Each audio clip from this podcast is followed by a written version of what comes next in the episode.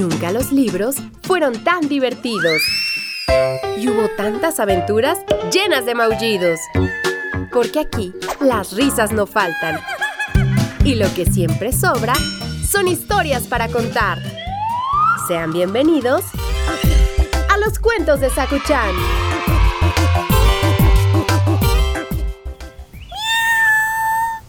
¿Qué estás haciendo? ¿Otra vez te vas a dormir? Hasta bostezas, Sakuchan. ¡Cuánta flojera! Todo el día te la pasas aquí descansando. Sí, ir a la radio es divertido, pero tú en cambio estás durmiendo todo el día. Eso también está padre. Un día te llevo para que veas cómo se graba y cómo se hacen todas las cosas en la radio. Antes de que te vuelvas a dormir, te voy a contar una historia que tiene que ver con este asunto de querer estar en otro lugar. El cuento de hoy se llama Cambio de papeles.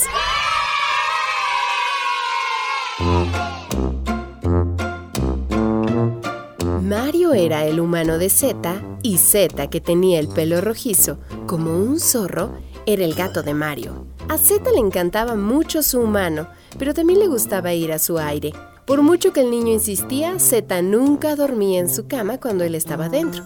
Prefería hacerlo acurrucado en un cojín junto al calentador. A Z le gustaba descubrirlo todo. Era tan curioso y no tenía miedo a nada o casi a nada, porque el aspirador en verdad le asustaba un poquito. Cuando olía, oía o veía algo nuevo, Z no se lo pensaba dos veces. Acudía sigiloso a olfatear, escuchar y observar lo que pasaba. Era todo lo contrario que su mano, y es que a Mario no le gustaban las cosas nuevas, le daban un poco de miedo.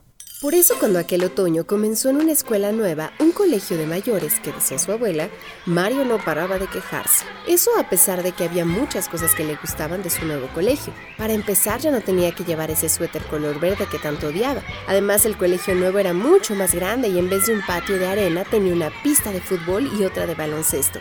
Sin embargo las clases eran cada vez más complicadas. Lo que menos le gustaba a Mario era cuando le tocaba leer en alto delante de todos.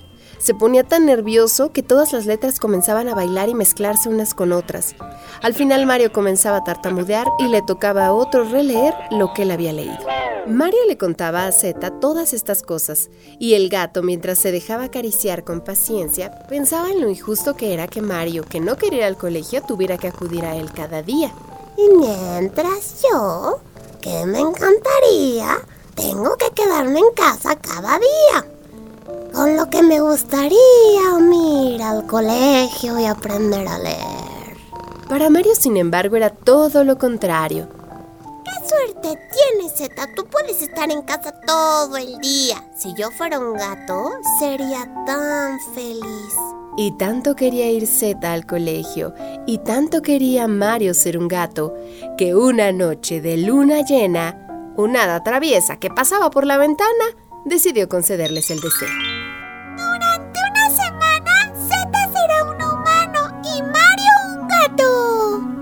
Imagínense el lío que se armó la mañana siguiente.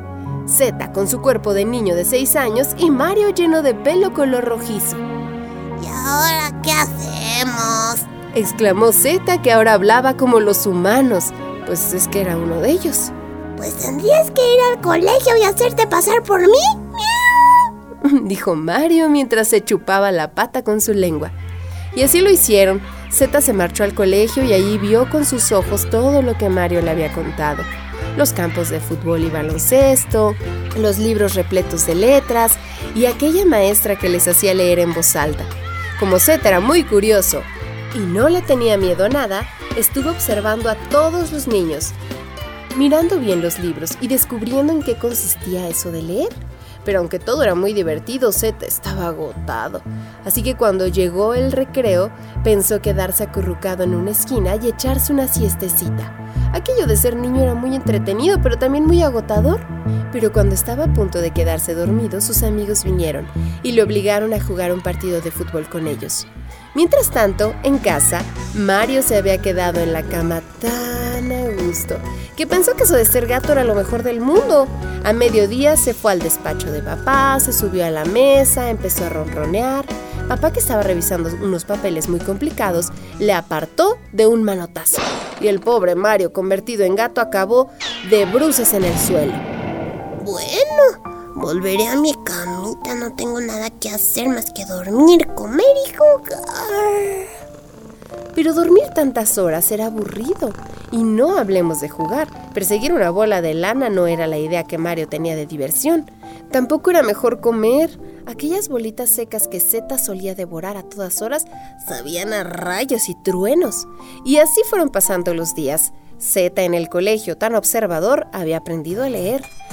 Mario en casa, como no tenía nada que hacer, se dedicaba a curiosear por todas partes y a descubrir rincones en los que nunca se había fijado. También se estaba volviendo más valiente. Hasta había aprendido a enfrentarse al aspirador como nunca lo había hecho su gato. Y eso que al principio, cuando sintió la máquina apuntando hacia él, casi se cae del susto. Pero sabía que no tenía nada que temer, porque aunque esa máquina era muy potente, él era mucho más rápido. Pero ambos echaban de menos su vida anterior. El colegio estaba bien y leer era muy divertido para Zeta, pero era mucho mejor pasarse todo el día durmiendo y curioseando a su antojo. A Mario ser gato le parecía muy cómodo, pero también muy aburrido. No podía salir a la calle ni jugar al fútbol con amigos. Extrañaba el colegio, incluso aunque le hicieran leer en alto. Así que aquella noche, cuando habían pasado ya siete días desde que se cambiaron los papeles, Mario y Zeta empezaron a discutir cómo acabar con aquella situación. Yo no quiero ir más al colegio. Vaya aburrimiento. No quiero quedarme todo el día en casa. Eso sí que es aburrido. Pero ¿qué hacemos? No sabemos por qué ha pasado esto, ni tampoco cómo solucionarlo. Y justo en aquel momento, el hada traviesa que había creado este encantamiento apareció en la habitación.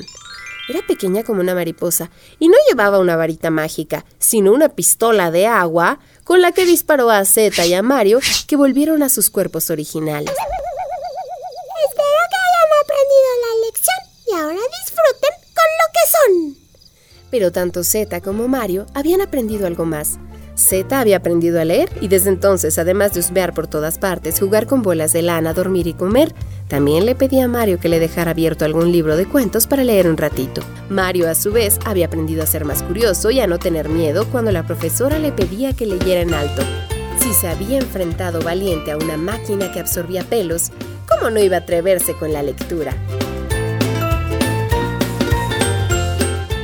Colorín colorado, este cuento ha terminado. El que se quedó sentado se quedó pegado. ¿Tú quieres cambiar de papeles conmigo? Ay, yo sí quiero quedarme durmiendo aquí todo el día. Tú quieres hacer programas de radio, ¿verdad? Y este cuento se acabó.